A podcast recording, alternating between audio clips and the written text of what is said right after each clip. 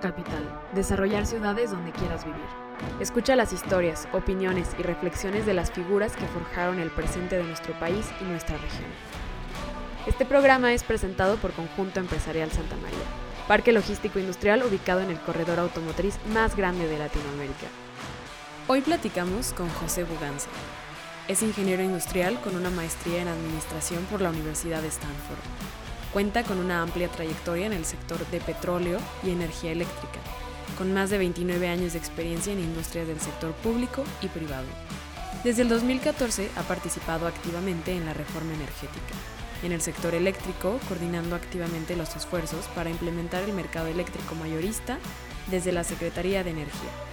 Actualmente funge como CEO de Energens, una empresa de consultoría regulatoria y estratégica que además realiza operaciones de trading en el mercado eléctrico mayorista. Quédate con nosotros para escuchar más de esta plática bajo la conducción de Alberto Aguilar.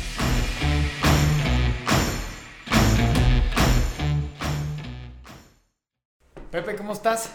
Muy bien, ¿tú? También, gracias, qué gusto, qué gusto la plática de ahorita, hombre. Eh, la verdad es que estamos bien, bien contentos de estar por acá contigo. Y pues vamos entrándole a la plática, Pepe. Con, mucho gusto y al contrario, gracias a ustedes por la invitación. espero poderles compartir algo de valor esta tarde. No, hombre, claro que sí. Eso, eso y más, yo creo. Oye, Pepe, platícanos un poquito de dónde, de dónde viene este, este Pepe Workaholic. ¿Qué, qué, qué pasó en, en, en, tu vida que, que, te hizo aferrarte de esa manera al, al trabajo?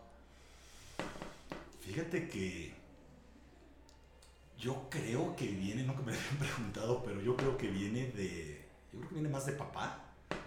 Mi papá de alguna manera queda huérfano muy, muy chico y hoy en día tiene 83 años y trabaja desde que tiene 6, 7 años de edad.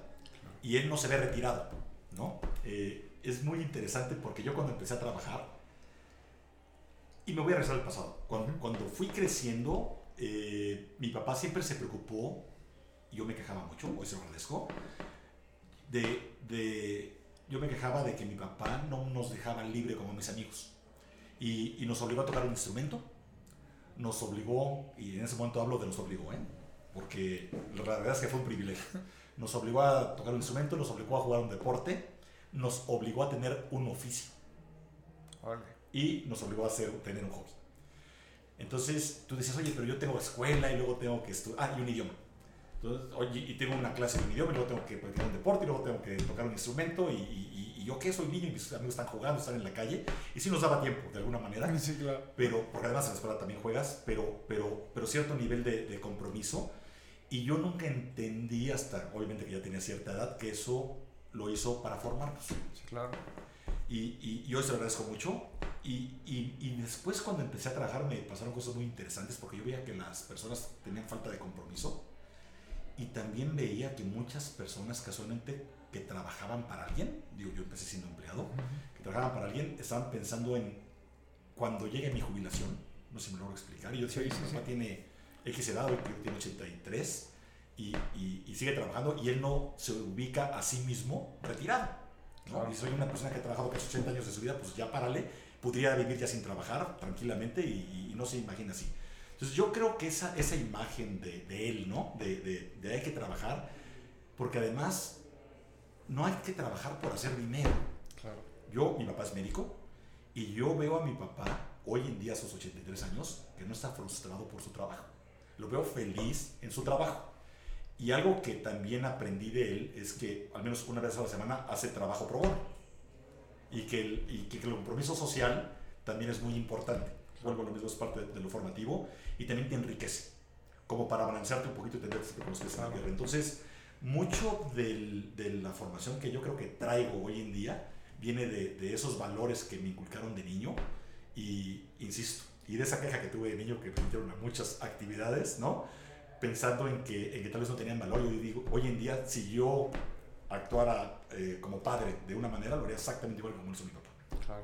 ¿Cuál, ¿Cuál, de esas actividades prevalece hoy en tus actividades? Pues toco piano. El oficio pues ya no lo tengo. Me, eh, aprendí carpintería. Ya no soy carpintero, pero, pero sí lo aprendía. Pero por ejemplo, fíjate que cuando hay que hacer cosas en casa, por ejemplo, me gusta meterle mano.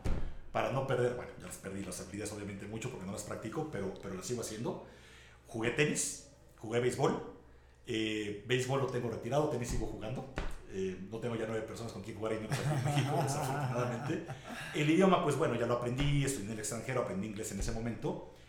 Y, y el hobby, el hobby que tengo son las aves. Me gustan mucho los, los, los, los pájaros, principalmente las guacamayas, las cacatúas, esa, esa parte de, de, de, las aves, me dedico a rescatarlas. De hecho, el miércoles de la semana pasada rescaté un loro tehuano que estaba en muy mal estado eh, y, y, lo rescaté, los rescato, los recupero y los mando a santuarios para que vivan libres, ¿no? Y, okay. y, y casualmente en ese momento era, era el, el cuidar mascotas y el, y el, el tener, porque te digo, tuvimos loros y, y cuidar prácticamente este tipo de, de, aves. ¿Y los rescates aquí en la ciudad? Sí, fíjate que acabo de rescatar uno que estuvo 10 años en una jaula en una veterinaria, sin que le diera el sol, no tiene una pluma, en un estado terrible. Y, bueno, ya al menos ya tiene plumas en la cabeza y en el pecho, pero, pero sí. Y, donde encuentro, la, fortuna que tengo es que como ya hay muchas personas que conocen eh, de alguna manera que, tengo una particular afección contra, contra, los, contra las aves, ya me dicen, oye, ¿sabes qué? Veo este, este, este loro, esta guacamaya en mal estado y las trato de rescatar.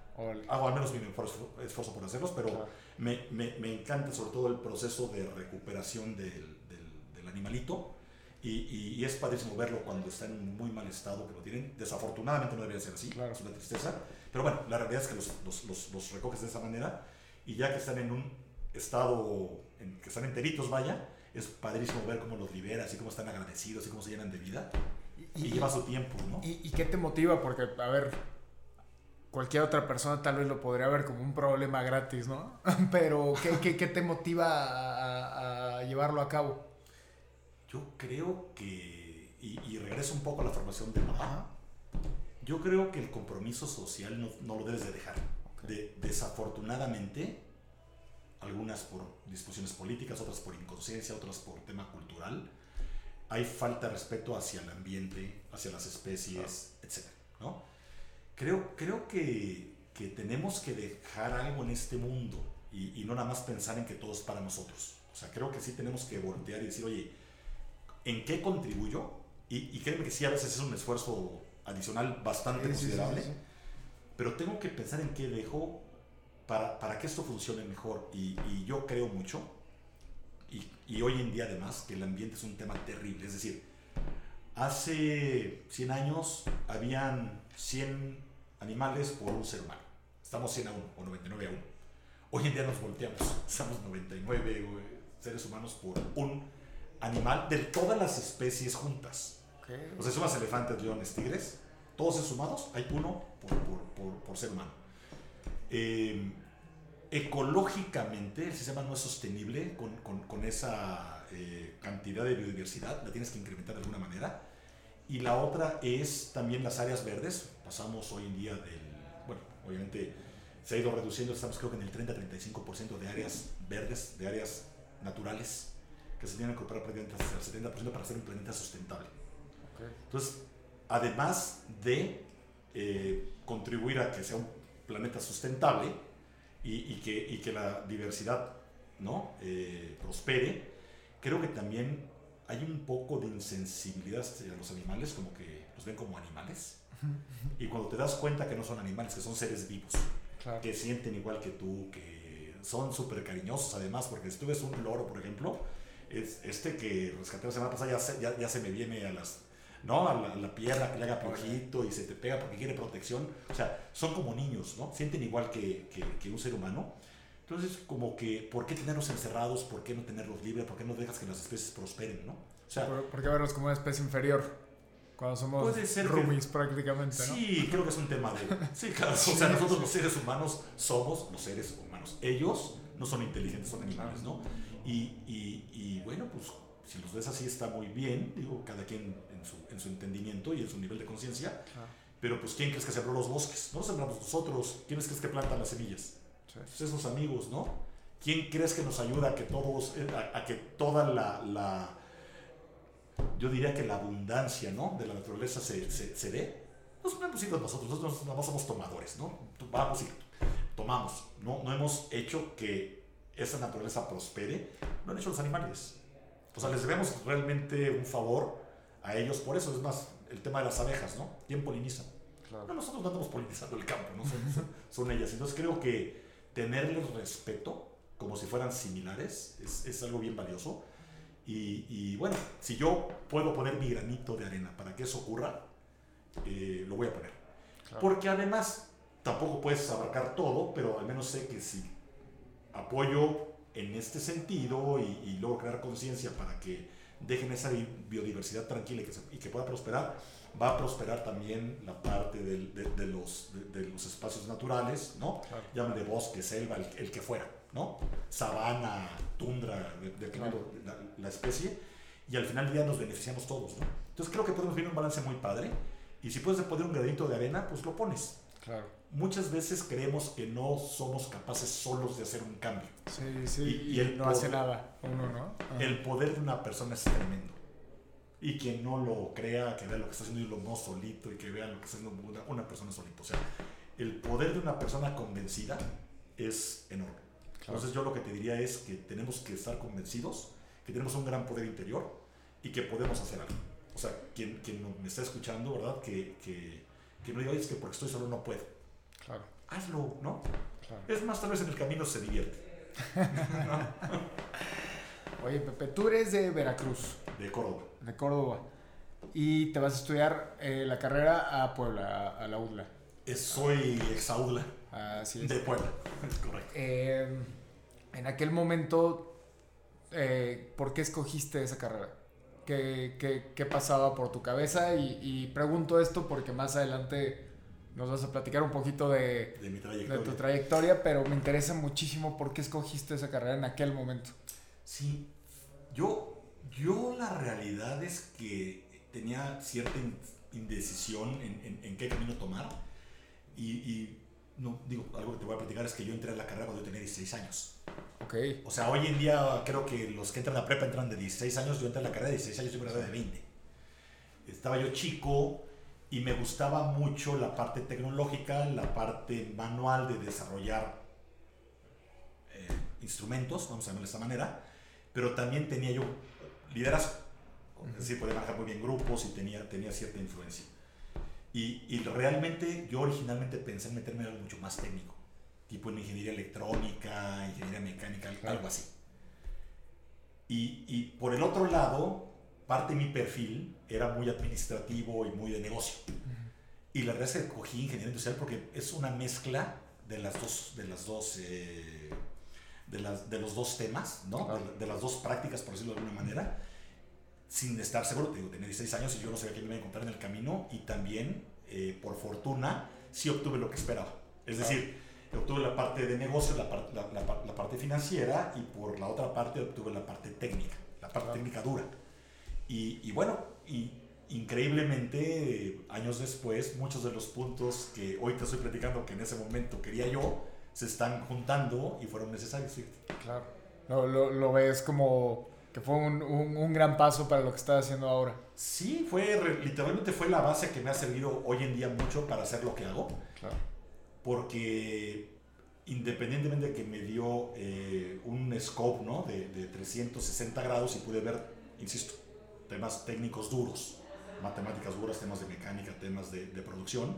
También vi muchos temas financieros, de negocios, legales, eh, de marketing, que, que, al final me dieron una gran visión de, de, las diferentes opciones que se podían tener y de dónde te podías desarrollar. Al paso del tiempo, cuando te vuelves profesional, mucha de ese aprendizaje duro. Digo, si tú me dices ahorita una integral, no te la haría nunca, ¿no? una integral complicada. Las básicas sí las puedo hacer. Eh, no la haría nunca. En ese momento lo podría hacer con cálculo diferencial y todo. Pero lo que sí te da es la capacidad de aprender cosas nuevas y ver cómo resuelves un tema, porque te acuerdas al menos de los basics. Sí, desde cómo estructurarlo hasta cómo pensarlo, ¿no? Y, eh, eh, cómo aterrizarlo, claro. que es lo más importante, porque si lo dejas etéreo en el aire, la verdad es que no, lo aterrizas, ¿no? Claro, buenísimo. Oye, ¿y eh, cuando estabas estudiando trabajaste? Prácticamente hacia el final de la, de la, de la carrera. trabajaba en una empresa de jugos de naranja naturales Okay. Y también trabajaba como parte del board de la carrera de ingeniería industrial. Estábamos en la mesa directiva, yo era el vicepresidente. Entonces, por un lado, estaba en el último año trabajando eh, en esta empresa de jugos de naranja, que no sé si existe todavía, por cierto. Eh, estaba yo en el board de, de Ingeniería organizando eventos, organizando conferencias, eh, organizando reuniones, organizando talleres y aparte en la parte final de la, de, de la carrera. Entonces sí fue un año muy padre, muy intenso. ¿Y de ahí a dónde, te vas? De ahí empiezo en el sector financiero. Ok. Empiezo en hoy un banco que ya no existe, que se llama Banca Confía, que se vuelve Citigroup, Citibank, prácticamente al muy pronto, fíjate, prácticamente los dos años de que, de que empiezo a trabajar, aunque prácticamente sube un año ahí, y luego sigo en el, en el sector financiero, y, pero transito a Serfín, Serfín que también desaparece, que se vuelve Santander hoy en día, Claro. eh, y prácticamente los primeros siete, no más años, como siete, ocho años, estuve, como siete años, estuve en banca, eh, banca comercial y terminé manejando prácticamente todo el estado de Puebla. Muy jovencito, tenía yo 26 años. eh, Y muy chistoso que los bancos buscaran a ingenieros industriales, ¿no? Porque me, me to- me ha tocado platicar con algunos otros ingenieros industriales que precisamente la banca los, los reclutaba. es que fíjate que antes la banca era distinta a la banca de ahora, pero muy distinta. El, el, el famoso Fobaproa del 93, 90, 94 más bien, 94, 95, mata a los banqueros anteriores. Yo cuando entro a trabajar a la banca entro en el 93. Entonces, en esa transición del Fobaproa prácticamente hacia el 2000, que es cuando yo dejo la banca, es porque el banquero tradicional desaparece y se vuelve realmente el banquero un empleado que sigue procesos muy parametrizados y, y prácticamente ya no toma decisiones. Ok. En ese entonces no había bancas segmentadas tampoco. Es decir, yo era banca privada, era banca de inversión, era crédito y todo estaba a cargón mío, al menos en, en- en la parte, te digo, de, de- de Puebla. Y, y tenías que entender muy bien de crédito, tenías que entender muy bien de, la, de la parte financiera y además tenías que colocar, colocar cartera Claro. pero también veíamos de alguna manera parte bursátil. Era mucho más integral todo el trabajo que se hacía y sí requería cierto, cierto conocimiento y cierto nivel de responsabilidad. Yo tenía facultades de autorizar un crédito. O sea, si Ok. tú llegabas y me decías, oye Pepe, quiero comprar, o deja, quiero comprar, quiero invertir en mi negocio X cantidad de dinero y este es mi balance y revísalo, yo lo hacía. y Tú lo revisabas. y y- Ok. Bueno, lo revisaban los analistas, yo, yo, lo- yo lo validaba y yo podía con mi firma darte el crédito. Hoy en día eso es un sueño. Pues eras el mejor amigo de todo el mundo, yo creo. Sí, fíjate que ahí aprendí de, de- de un gran mentor. Sí, no, Ah. y, y- y chiquito, yo, yo cuando fui gerente de sucursal tenía 21 años. Ok. O sea, muy chiquito, ¿no? Ajá. Muy joven. Y, y- y afortunadamente en el camino me tocó un muy buen mentor que me dijo, creo que fue, es el mejor consejo de mi vida y, y- se los doy. Digo, en este medio, así como en muchos, cuando un cliente te invite a comer o a cenar, dile que no puedes y que te invite a cenar. Le dije, oye, pero ¿por qué señora? Me dijo, porque mira, Exacto. Me Dice, lo peor que te puede reclamar un cliente que no lo hayas apoyado es que te pagó unos huevos revueltos con jamón y un café. ¿No? Entonces, si te va a reclamar que te invirtió 150, 200 pesos, pues los sacas y dices, aquí están los 200 pesos y vete, ¿no? O sea, no hay nada que te puedan reclamar ni ninguna acción con la cual te quieran comprometer. Claro. Y, y, y hoy en día es un consejo que le transmito prácticamente a todos los jóvenes que están conmigo, porque también soy mentor de varios. El, tengan cuidado cuando están empezando de no tener compromisos, no tomen acciones que los puedan comprometer. Y, y fíjate cómo desde, desde hace muchos años, en, en un ambiente, como bien dices, de gran interés de terceros para, para obtener un beneficio, claro. obtuve un buen, un, un buen consejo, porque la verdad es que joven, con un buen puesto en, en ese entonces, con ese nivel de toma de decisiones, pues la verdad es que, que- que yo creo que sin ni siquiera la claridad ni la visión de qué pudiera haber pasado a futuro o en qué te pudieras haber comprometido, Claro. eh, aprendí a decir no y, y aprendí a, a tener ese, ese tipo de, de blindaje, ¿no? Y, y tú, tú entraste a la industria un año antes, más o menos, de- del, del error de diciembre, ¿no? Sí, entré un año antes, sí, es correcto, un ¿Y poquito.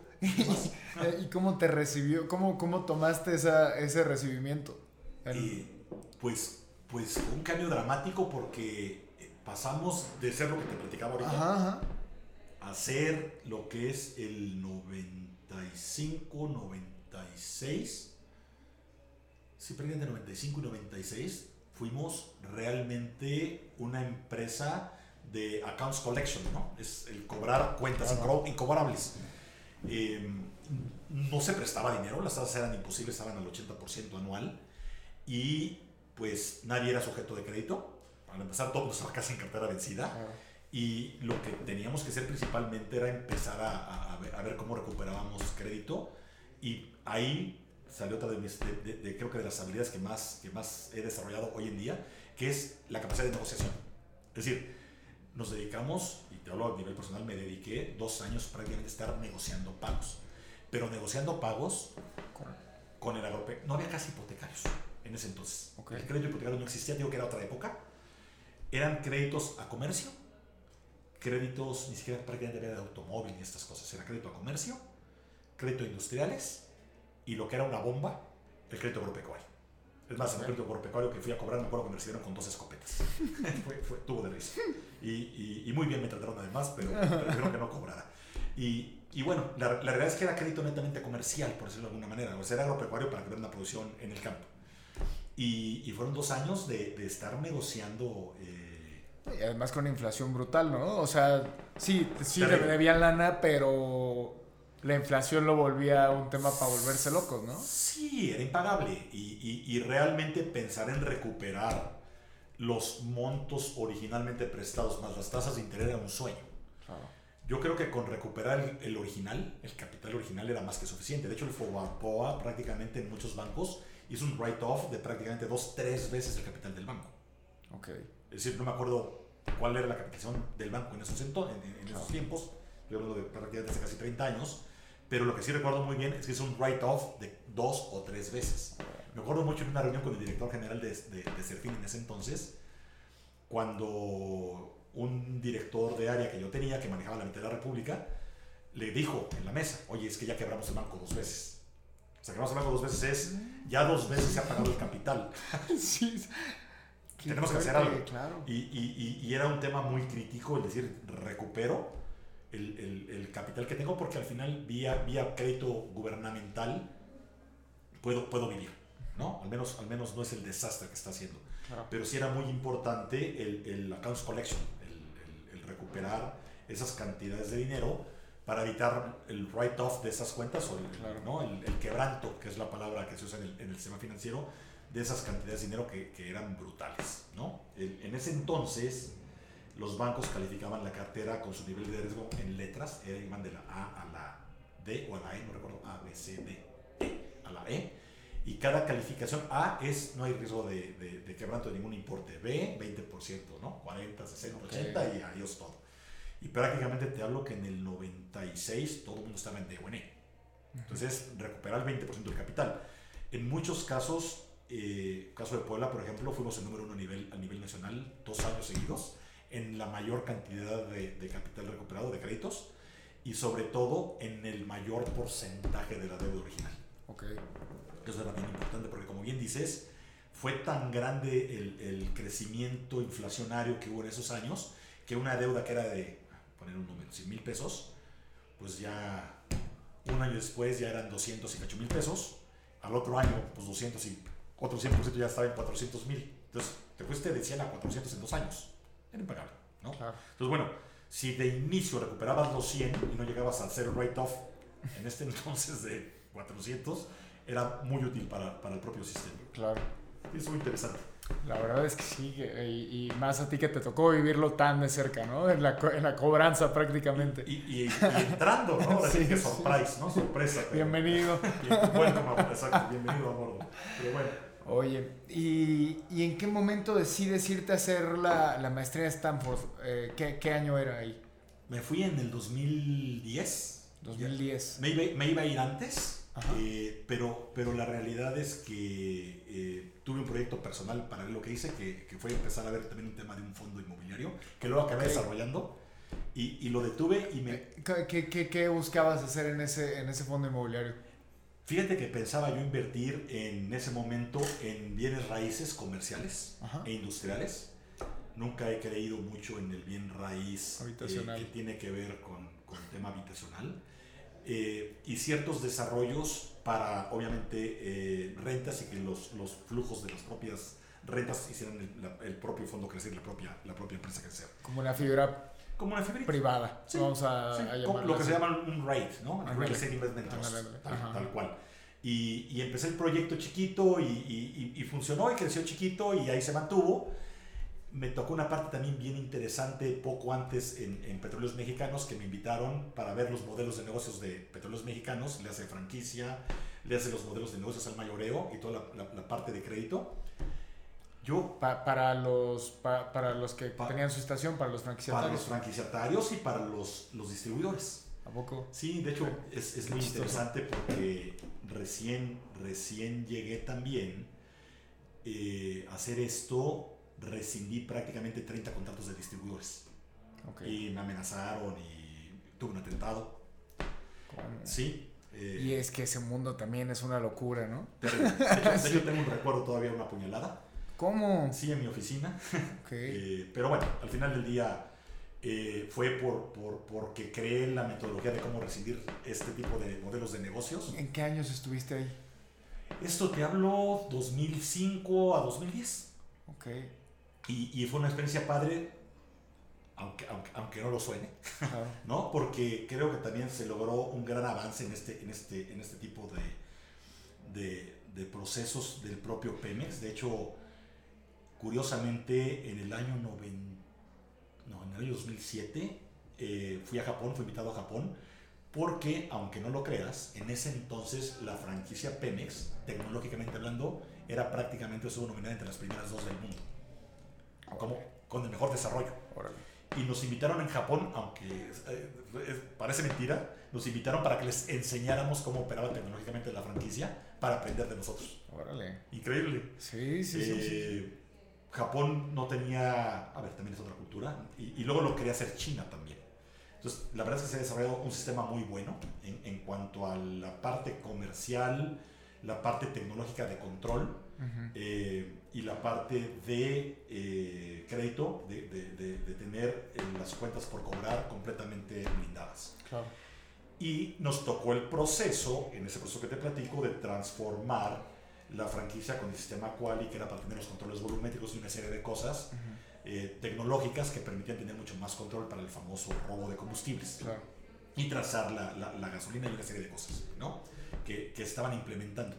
Desafortunadamente, sus proyectos son de muy largo plazo, pero, pero se logró todo esto y la verdad es que, que yo estaba muy satisfecho porque sin querer eso me llevó luego a una invitación también a, a- a entrar en la reforma en la parte de petrolíferos, que ahí es donde, yo ahí es donde entras, ok. a, la, a la parte eléctrica, cómo todo se une. Ajá, ajá. que, que todo se une de alguna manera, Pero pero juntando las experiencias, ¿no? es correcto. Pero, pero fíjate que, que, que, que lo, lo interesante de, de esa experiencia también es que ante un ambiente hostil, ves que también se pueden hacer las cosas y regreso un poco al comentario de hace unos momentos de que una persona con voluntad puede lograr muchas cosas. Claro.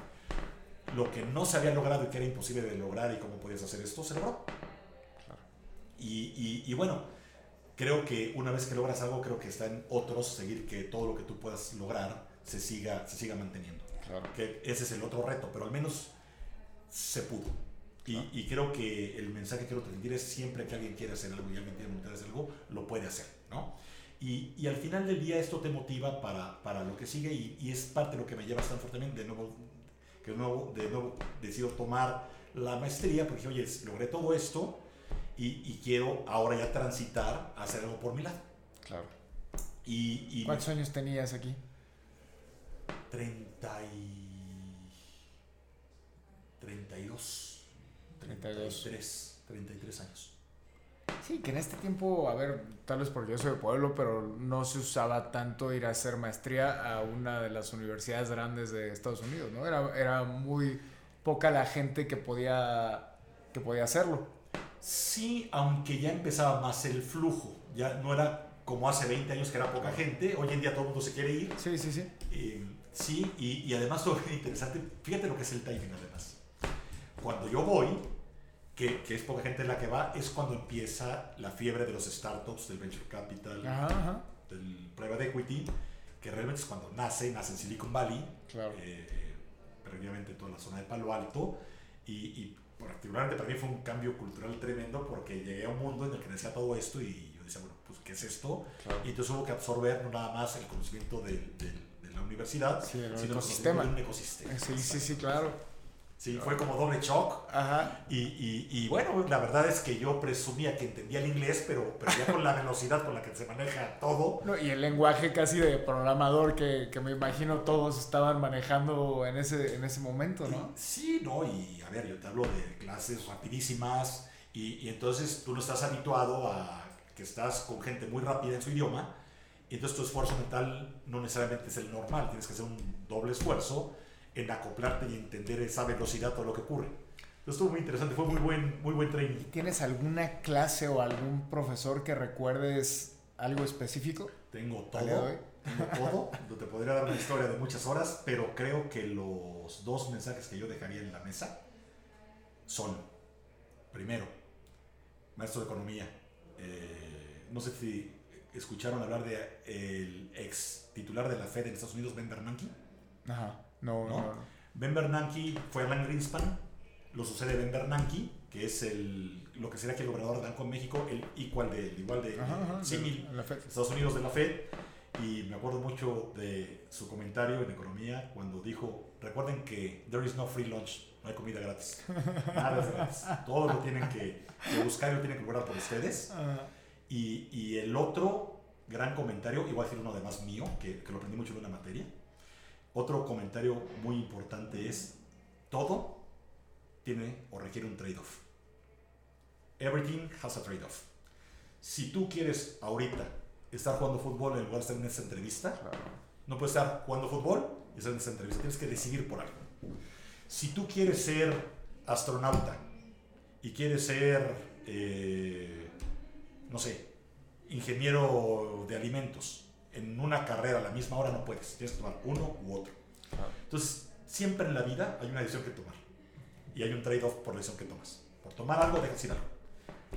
Dicho de otra manera, no puedes tener todas las glorias, ¿no? Y eso es bien Claro. importante porque ese costo tienes que te, te lleva a tomar mejores decisiones porque entonces ya mides cuál es el costo de dejar algo por tomar otra, otra, otra, eh, otra actividad o tomar otra decisión.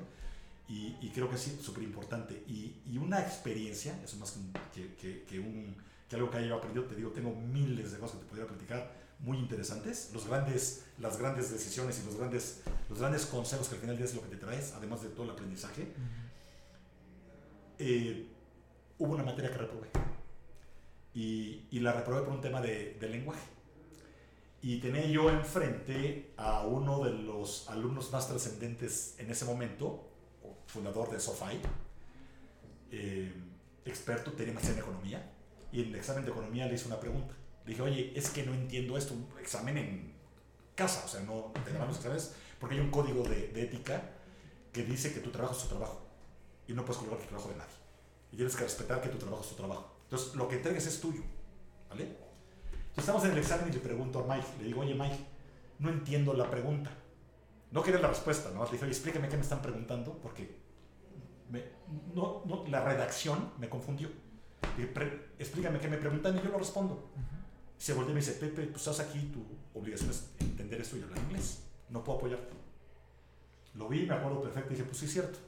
Este, y aparte, o sea, código ética llevándolo al extremo, pues es tu trabajo, es tu trabajo, y si no lo entiendes, pues ni modo, tendrías que poder entenderlo. Y eso me costó, esa, no contestar esa pregunta me costó reprobar la materia. Entonces, un, un gran mensaje que yo daría es, ustedes tienen todas las capacidades y lo que quieras hacer depende de ti. Hazlo, no de terceros, ¿no? Si tú quieres hacer algo y, y quieres ir por él, ve adelante, lucha por él. Que sea, que, que- que sea tu, tu- tu patente, que sea tu copyright propio. Y, y- y- y tienes todos los medios de informarte, de aprender, pero al final del día tú haz tu trabajo, tú haz lo tuyo, lo que te corresponde. No seas tomador, ¿no? De alguna manera crea, sea creador. Y creo que el mensaje que yo aprendí en ese momento es crea lo tuyo. Y, y es bien importante crear porque si todos fuéramos creativos y empezáramos a crear eh, todo lo que se requiere para hacer, eh, make- como, como, como dicen, tener un gran impacto, ¿no? Haces, haces este mundo mejor. Lo vas a hacer mejor solamente si tú eres creador. Claro. Entonces creo, creo que el valor que puede agregar a esta sociedad o a cualquier sociedad, la gente que crea es altísimo. Claro. Y, y fíjate, me- lo, lo aprendí reprobando una materia, irónicamente, en mi primer cuarto. Ay, que y la, y la respuesta que te dio este cuate, ¿no? Era como muy... Y era lo que era. Y, Sí. y- y la verdad es que cuando lo vi, yo me acuerdo que lo veía yo diciendo, ¿qué le digo? O sea, No sabías inventarle la madre o, o- o- o aceptarla, ¿no? no, pues acepté porque dije, pues sí, pero, o sea, me- primero pensé, dije, oye, no te estoy pidiendo la respuesta, te estoy Claro, diciendo, claro. aclárame la pregunta. Nada más que. Pero la respuesta fue muy buena. O sea, es, Sí. si tú no tienes los elementos para hacer algo, pues no lo vas a hacer nunca en la vida. Entonces, pues si no estás listo para esto, pues sorry, fallaste, en la siguiente tendrás un acierto.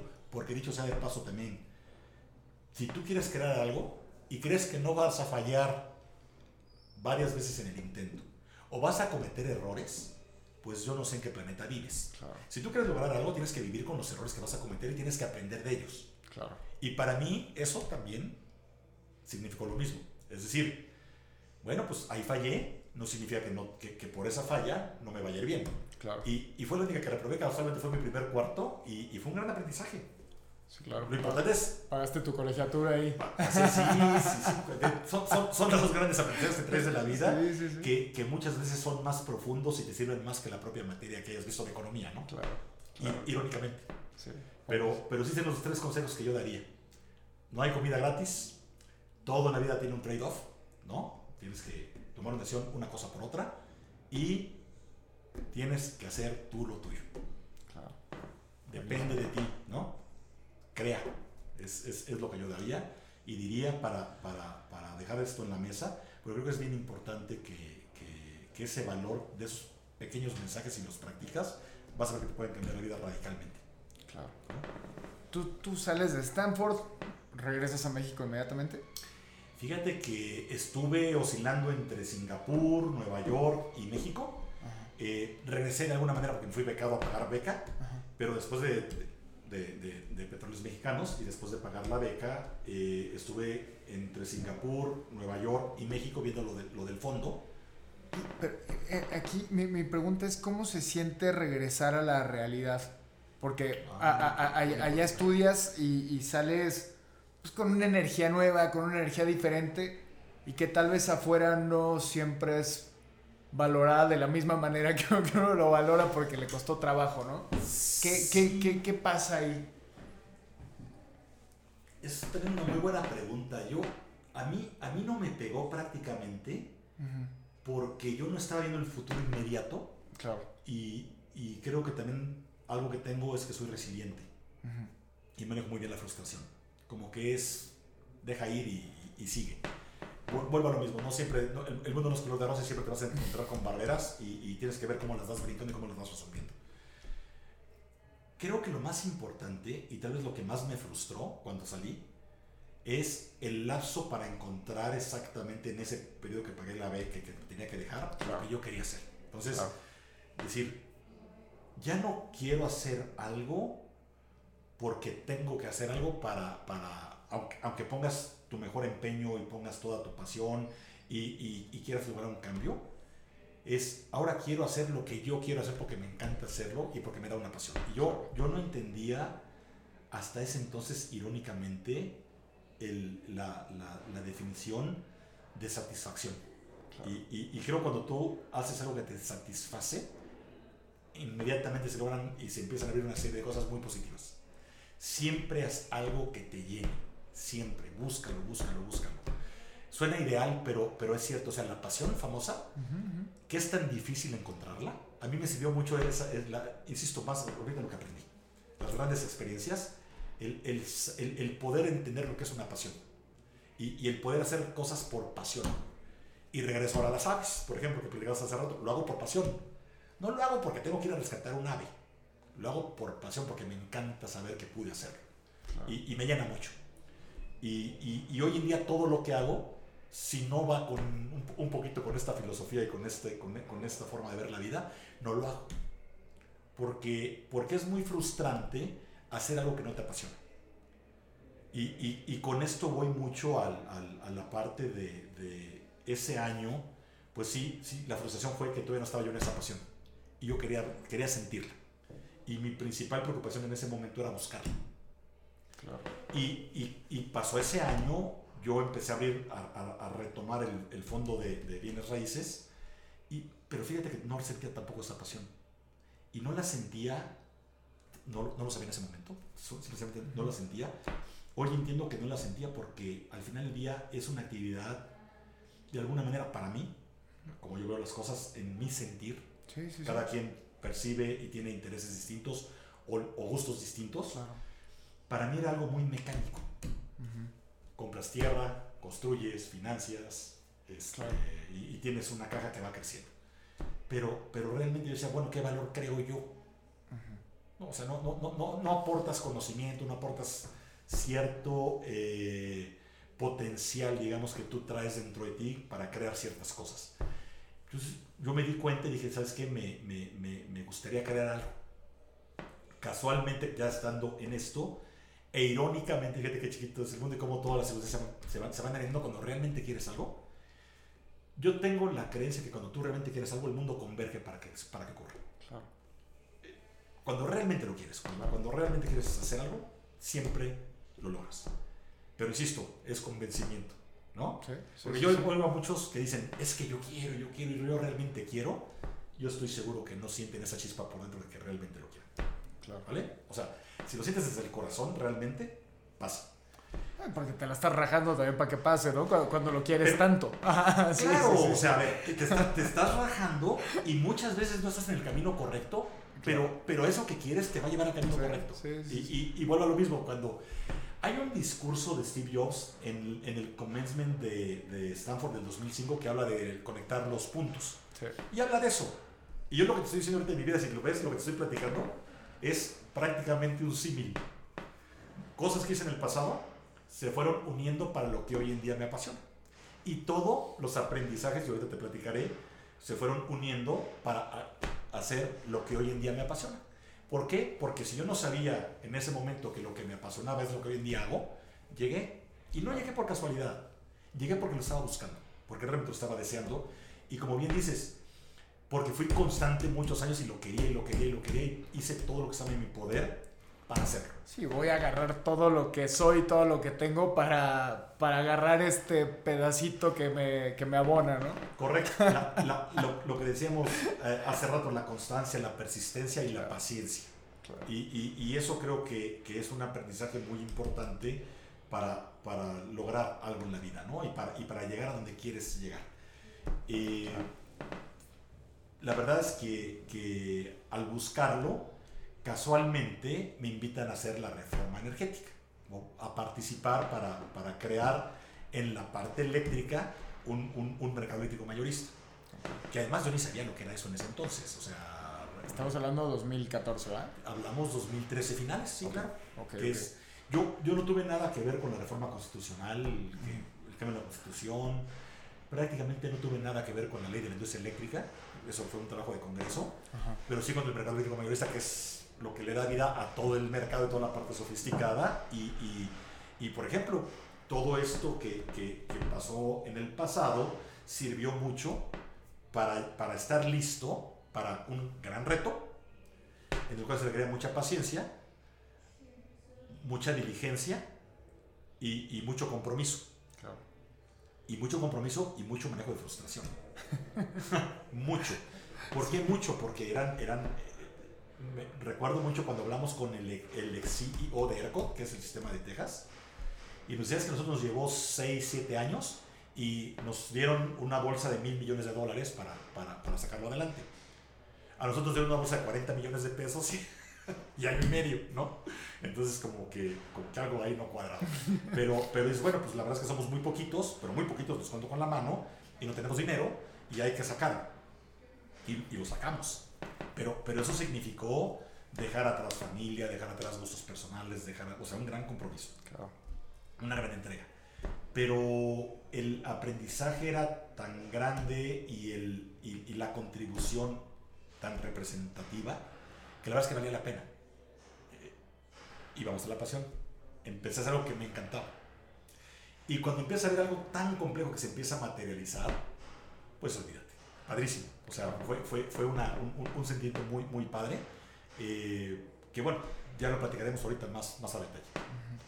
Y eh, bueno, ya sí, para meternos ya un poquito en, en el tema de la reforma, ahí eh, un poquito para entender qué es el mercado mayorista.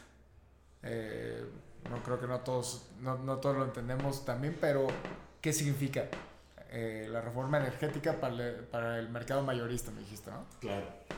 Es traduciéndolo, simplificándolo lo más posible, es el mercado eléctrico mayorista es un mercado donde se llevan a cabo transacciones de compraventa de energía eléctrica, obviamente hablamos de electricidad, y de productos asociados a esa energía eléctrica, que se requieren varios productos para hacer un suministro eléctrico. Y en ese mercado, los que allí participan hacen estas transacciones de compraventa para llevar a cabo el suministro eléctrico de usuarios finales. Y que podríamos decir que antes de ese tiempo solo era CFE. Sí, claro, no había un mercado, había una empresa verticalmente integrada, que era la Comisión Federal de Electricidad, que tenía toda la cadena de valor, generaba energía, la transportaba, la distribuía y la suministraba. Y eh, el precio se pagaba a través de una tarifa regular. No había un operador independiente que cuidara este mercado, porque pues no había mercado, era CFE. Entonces CFE operaba las centrales y, y prácticamente operaba el sistema. Okay. Lo que hubo que hacer ahora es crear un mercado, así como el mercado financiero, pero ese es un mercado de electricidad que también es muy financiero, dicho sea de paso, y es más complicado porque es un mercado físico y un mercado financiero. Entonces, estas transacciones que yo te comento son transacciones financieras que se hacen en ese mercado. Tiene que haber una cámara de compensación que liquide las, las, las transacciones. Okay. Que para eso se creó un operador independiente. Es un árbitro prácticamente, ¿no? Esta cámara de compensación. Es, pues es un operador. Eh, a ver, si quieres poner el, el, título de árbitro. Ajá. Pero te voy a decir por qué es un operador. Por eso no le quise poner la palabra de árbitro, pero es hacer las liquidaciones, es la cámara de compensación, pero también requieres que esa energía física en el sistema esté ocurriendo. Okay. No nada más son los pagos. Requieres tener un sistema eléctrico, que es un sistema mallado, que esté siempre energizado y alguien tiene que cuidar y operar que eso ocurra. Que esto es infraestructura eh, física, ¿no? Sí, claro, ese operador va a cuidar que los generadores generen, que se transporte energía, se distribuya y se entregue para que siempre la oferta sea igual que la demanda. Entonces es un trabajo muy complejo y, y por eso le puse el, el, el, título y por eso se conocen como operadores. En, en, mercados norteamericanos se conocen como los ISOs, los Independent System Operators. Okay. Y son los operadores para que esto ocurra. Y el operador, como él logra que esto ocurra, pues también es el árbitro, el, el, el, la, mejor figura para que también haga la liquidación de las posiciones financieras que se transan en ese mercado, claro. que se llevan a en ese mercado. Entonces, ese operador independiente es un operador de mercado, si lo quieres ver así, y uno que es para que opere esta parte financiera del mercado uh -huh. Y lleve la operación de mercado, y un operador de un sistema eléctrico. Claro, claro, o sea, digamos que tiene una, una, una doble función y, y, y, se tuvo que crear para este mercado. Este, este operador se conoce como CENACE, Centro Nacional de Control de Energía, pero al final del día ese, ese operador lo que está viendo es que esas operaciones y transacciones se estén haciendo y él, como operador de mercado y como operador de sistema, está viendo qué centrales tienen que operar para que se opere con, con fiabilidad. Okay. ¿Vale? Así como en el sistema financiero, hay que crear un regulador. Claro. Tenemos que tener una Comisión Nacional Bancaria de Valores, ¿no? Equivalente para, para, para un sistema eléctrico. Y eso estaba la Comisión Reguladora de Energía, para hacer la regulación, para permitir un piso parejo para que todo este mercado operara en, en, en competitividad y sobre todo, muy importante, que tuviera acceso igual para todos. Lo que la ley de habla como un acceso no indebidamente discriminatorio, que todo el mundo pudiera entrar y fuera un piso parejo, en la gran complejidad de este mercado. Pero, pero como mensaje es, para hacerlo fácil, es un mercado en el que hacen transacciones los participantes.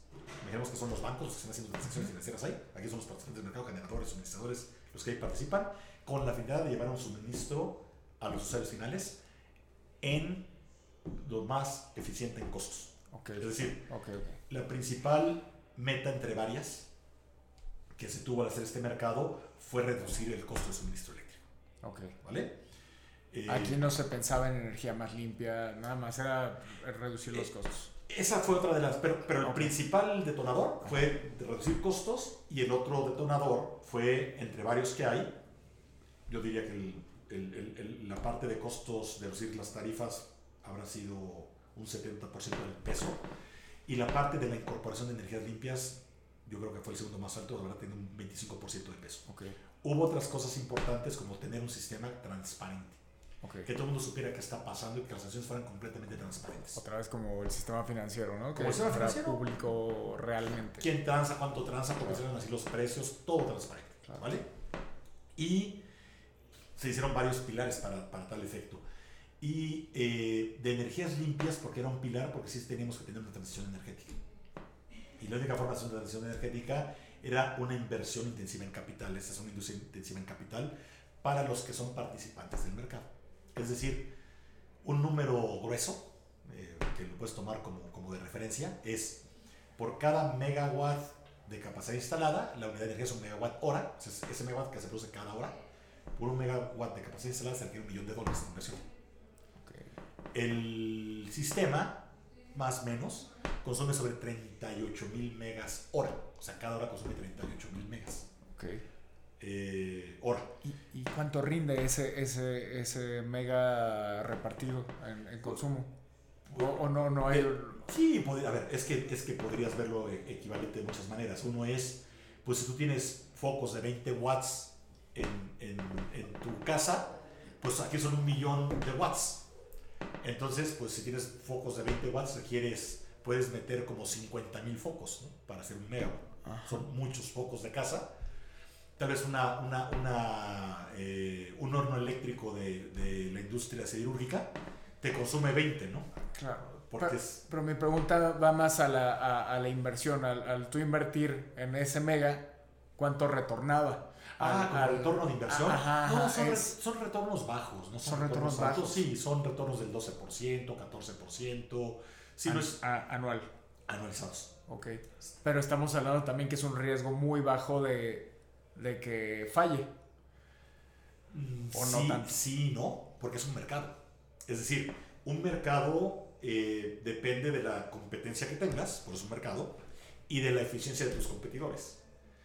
Es decir, ¿Cómo vas a reducir, hablando del objetivo de la, de la, del mercado, cómo vas a reducir costos de, energéticos del suministro eléctrico, sino a través de la eficiencia de, la, de los propios costos con los cuales se genera la energía eléctrica?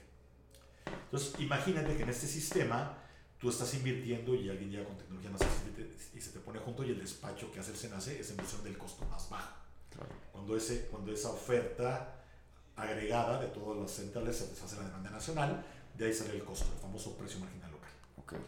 ¿Y qué pasaría si tú invertiste hace cinco años y se dieron de pronto energías, perdón, tecnologías nuevas, muy eficientes, y se ponen a instalarlas? El mercado da señales de precio. Tienes en México prácticamente 2.500 puntos de precios distintos de energía, nada más de energía, porque hay otros productos. Y te están señalizando dónde puedes invertir. Esa inversión depende de otros factores como son la capacidad de transporte ¿no? Porque hay congestión también. Pero pensemos que eso fuera despreciable, que nada más que hubiera una capacidad de transporte ilimitada y estás viendo los precios de energía. Entonces, si tú ves precios muy bajos, tal vez no entras al mercado porque no te conviene. Pero, pero, pero cuando ves precios altos, pues puedes entrar tú con, con centrales eficientes y lo que vas a hacer es desplazar los de costos altos.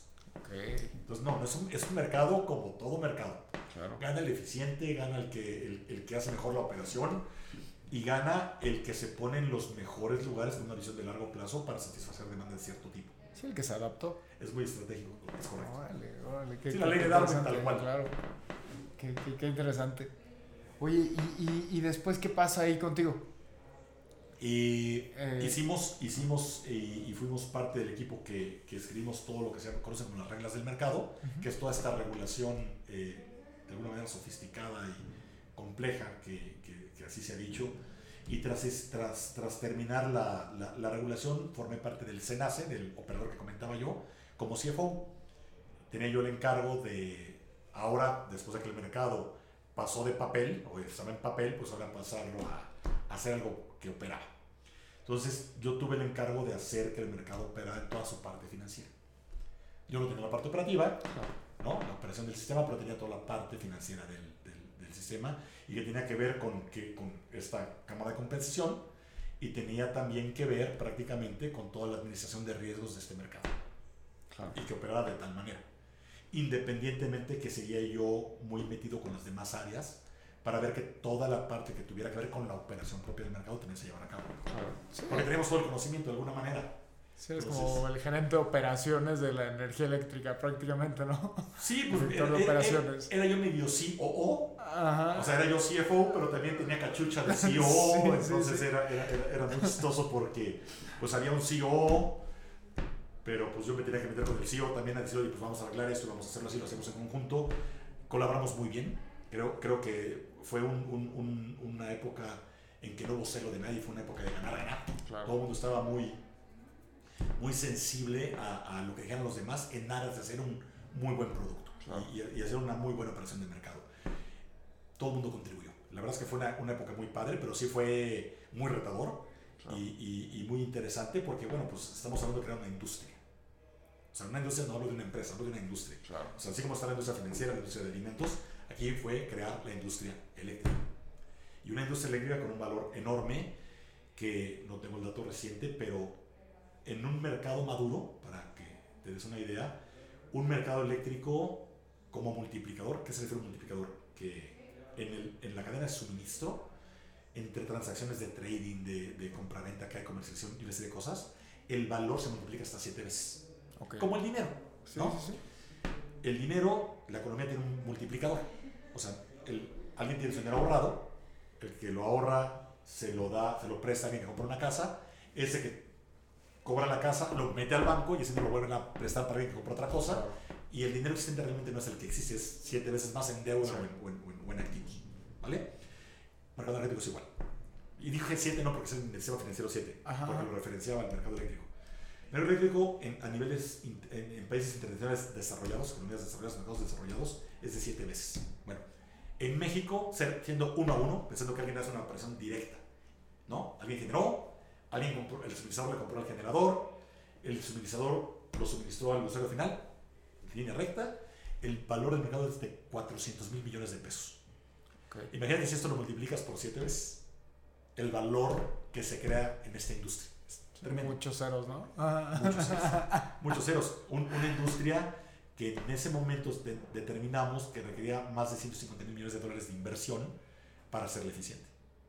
Y eh, inversión me refiero no solamente en generación, sino en transmisión y en distribución, o sea, el transporte de la energía. Generación, te hablo de 2000, back to 2015, 2016, habían alrededor de 60 mil eh, megawatts, aquí son, bueno, las en gigawatts de capacidad instalada, la teníamos que llevar a 100 mil, o a 100 gigawatts, pero hay centrales que eran poco veces que había que retirar.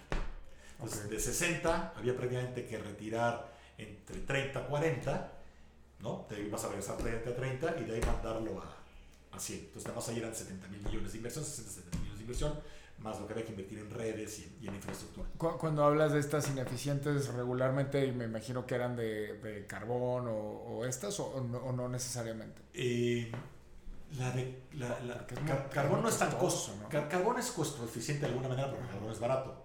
Pero sobre todo hablo de la de combustión y la de diésel. Okay. Y hablo hay una relación, eh, no es tan directa, pero la forma más fácil de ejemplificarlo es, para producir una unidad de energía, un megawatt hora, tú requieres un motor o una turbina. Y pensemos no en energías renovables, pensemos en energía térmica, ¿vale? Tú requieres un combustible primario para sacar una unidad de energía. Pensemos una de combustible. Tú requieres X cantidad de combustible en la eficiencia de la máquina. La, máquina tiene una eficiencia para producir una unidad de energía. Entonces, imagínate que tú requieres, no sé, eh, me voy más a la de gas, que es más fácil. Tú requieres, porque la cuenta es más directa. En gas tú tienes lo que se llama la eficiencia térmica, que es el heat rate de la turbina. Y es un número muy facilito. Por eso preferí gas. dice, a ver, mi central eléctrica tiene un heat rate de 10. Entonces, yo requiero 10 millones de BTUs para producir un megawatt. O sea, 10, 10 millones de BTUs de gas natural para producir una eh, unidad de energía eléctrica, un megawatt Si el gas vale 3 dólares, 4 dólares, 4 dólares por 10 me costó 40. Hoy en día tienes centrales que, nuevas, eficientes, que están abajo de 6. Entonces, algo que costaba antes 40, pensando que el gas siquiera en 4 dólares, pues hoy te cuesta 24. Claro. Entonces ya estás hablando que es el 60% del costo. Sí. La misma tecnología, ciclo combinado, tecnología gas, pero el motor es mucho más eficiente. Ok. Pues no necesariamente tiene que ver con el combustible prima. primario, Ajá. sino también tiene que ver con la eficiencia de la tecnología. Ok, ok, ¿Vale? ok. Sí, estas máquinas igual eran ya muy antiguas y... y Correcto. Y no fue... El- el- el- ahora, también es cierto que las máquinas que, o los, los motores que usan combustibles más sucios, llámese combustóleo y, y, y diésel, también son menos eficientes en su propio proceso. Claro. Entonces, por eso también el megawatt hora sale literalmente muy caro. O sea, tenemos megawatts hora de centrales diésel que está en 150 dólares, 200 dólares. Cuando un ciclo combinado súper eficiente está en 24, ¿no? 20. Entonces, es una, una fraccioncita Si, de... si te vas a Aircon, hay precios de 20 dólares. Prácticamente que son ya ese mercado, hablando de competencia, y es un mercado muy competitivo que hay muchas eh, centrales muy eficientes en costo. ¿En qué momento terminas ese trabajo que estabas haciendo en, en- En el Senace, En el en, Senace, en el sí. operador, fíjate que lo dejamos en 2017, que es cuando ya el mercado ya estaba operando de manera estable. Ok. El mercado operó eh, o empezó operaciones el 27 de enero en Baja California Norte y el 29 de enero del 2016 en el resto del país, quitando Baja California Sur, o sea, lo que se llama el Sistema Interconectado Nacional, Ok. quitando la península de, de Baja California Ajá. y lo dejamos estabilizado hacia el primer cuarto del 2017, casi a mediados del 2017, y es cuando ya prácticamente creamos Elements, que es una empresa que creamos exactamente para, en esa complejidad, empezar a apoyar a, a los participantes del mercado Claro. a que pudieran operar en ese mercado. Empezamos a darles conocimiento operativo, regulatorio y estratégico, y de inteligencia también diría yo, para que pudieran operar en ese mercado y empezar a ser competitivos y rentables en este mercado. Entonces, actividad que hemos seguido haciendo hoy en día con los participantes del mercado porque la curva de aprendizaje es muy alta. Claro. En esa transición también eh, pasamos de, de la empresa consultora a ser una empresa de software y una empresa también ya próximamente de generación distribuida.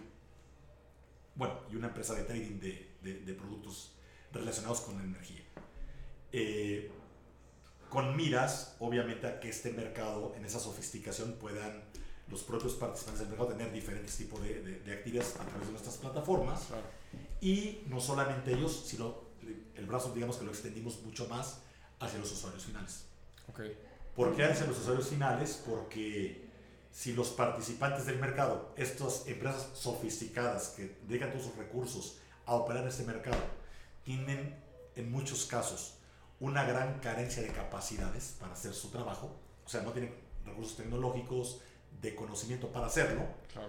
Imagínate un usuario final que hace otro tipo de, o lleva otro tipo de actividad eh, económica, pues menos va a entender esto. Imagínate, voy a poner un nombre al, al- al aire. Imagínate a Ford, siendo una empresa automotriz, pues teniendo que lidiar con un mercado eléctrico, un servicio eléctrico, y dicen, bueno, yo hago coches, yo no soy Claro. una empresa que se dedica a ver cómo opera ese mercado, cómo lo hago con el servicio eléctrico, cómo lo controlo. Además, algo que cambió en un periodo específico, en un país específico, cuando ellos igual están operando en, no sé, 80 países o... Co- correcto. No, no sé cuántos. pero además en un tema muy sofisticado, Sí, claro, que, que claro. además requieres desarrollar muchas capacidades y las desarrollas te van a llevar muchos años y te va a costar mucho dinero y ya tal vez ya no valió la pena el ahorro del mercado. Entonces, yo, yo creo que al final del día es un poquito el zapatero a tus zapatos Claro. y, y, y, y requiere ayuda. Y, y fuimos muy atinados porque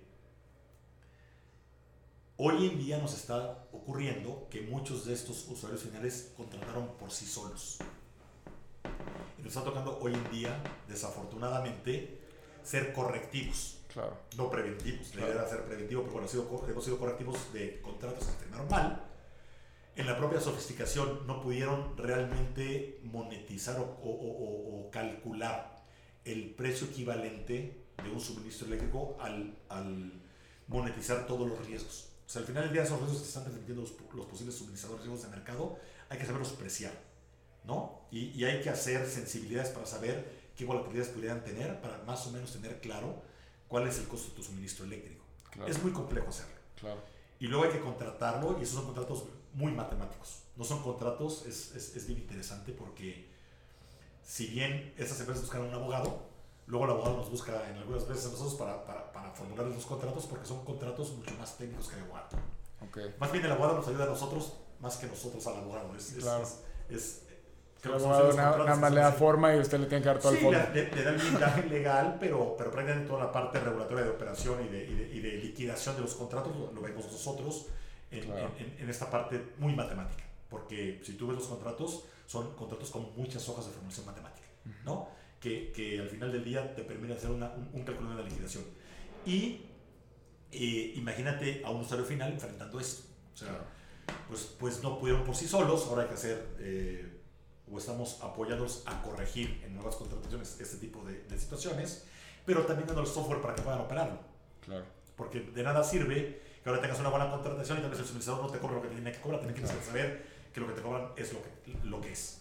Y para eso es que parte de, lo, bueno, de, de- de las aplicaciones o los objetivos que tiene nuestro software es que ellos puedan liquidar. Entonces también blindarlos un poco en aras y con miras a hacer un mercado eh, bien desarrollado Maduro. Ajá. y que vaya a ser un mercado maduro y que sea un mercado sólido. Claro. Todos los mercados nacientes, yo lo que, lo que aprendí también recientemente, y esa es otra de las pocas sorpresas que me, que me he topado, es todo mercado naciente tiene una gran cantidad de newcomers que traten de sacar surplus de ese mercado. Claro. Es una práctica común y, y no sé si viste la película esta de Lobo de Wall Street, Sí. empezaba el mercado bursátil y salieron muchas empresas de este tipo, empezó Forex y salieron de pronto muchas empresas de Forex Claro. que te buscaban para que invirtieras en Forex y, y- y- y perdías. Eh, Basura. Ajá. Exacto. Y todos los mercados, y va a pasar igual con el mercado ambiental que van a hacer, y va a pasar con- igual con cualquier mercado que, que, que- que- a ver, ya de criptos también ya vimos mercados y, y aplicaciones que, Claro. que fueron, que fueron fraudulentas, ¿no? Entonces, todo mercado que nace, desafortunadamente, nace así y yo creo que hay que vivir con eso y es natural porque hay muchos intereses y más en, mer- en mercados que dejan tanto dinero y que hay tanto valor, pues muchos tratan de extraer valor. Me- Me imagino has hecho el análisis, pero me- me- a mí me resulta muy interesante. Este desarrollo de la, del mercado, ¿contra qué otro mercado en desarrollo lo podrías comparar? O, no contra, sino con quién. ¿Con qué otro mercado El- que, que hayas visto nacer y, y que los ves comportándose hasta cierto punto similares? el, el mercado financiero. El mercado El financiero, mercado financiero, te das cuenta, estaba lleno de prácticas irregulares.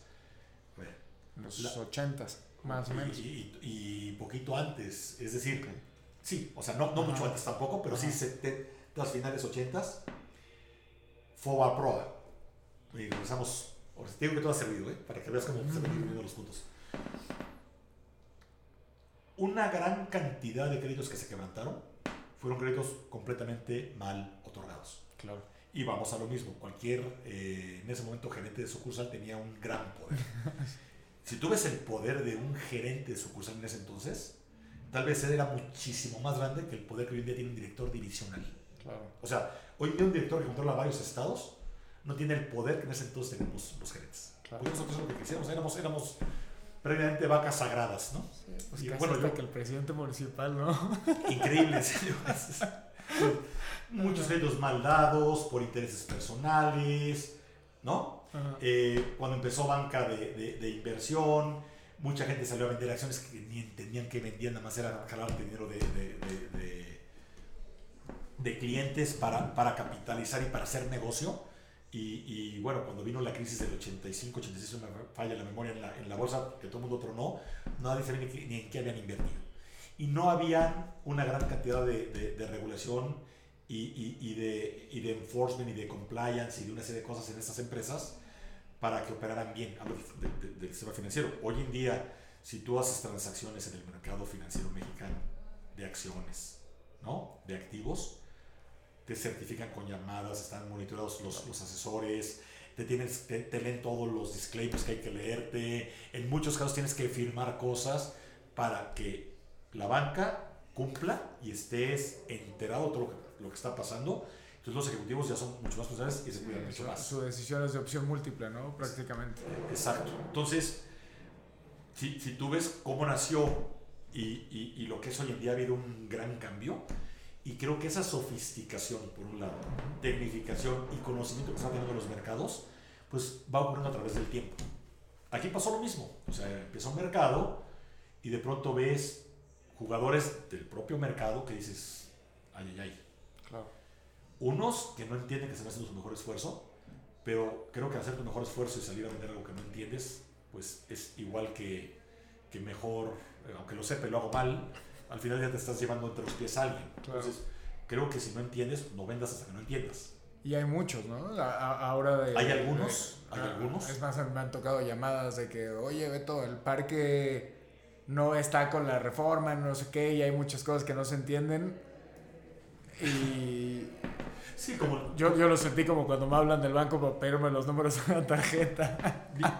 literal, o sea, hay, hay, hay, hay muchos ah, suministradores que tienen agentes que conocen a alguien en los parques industriales o en esas empresas y que el empresario, con la confianza que tiene, pues cede y más cuando ve esto y le, medio explica, dice, no, la verdad es que no quiero saber nada de esto y, hazlo.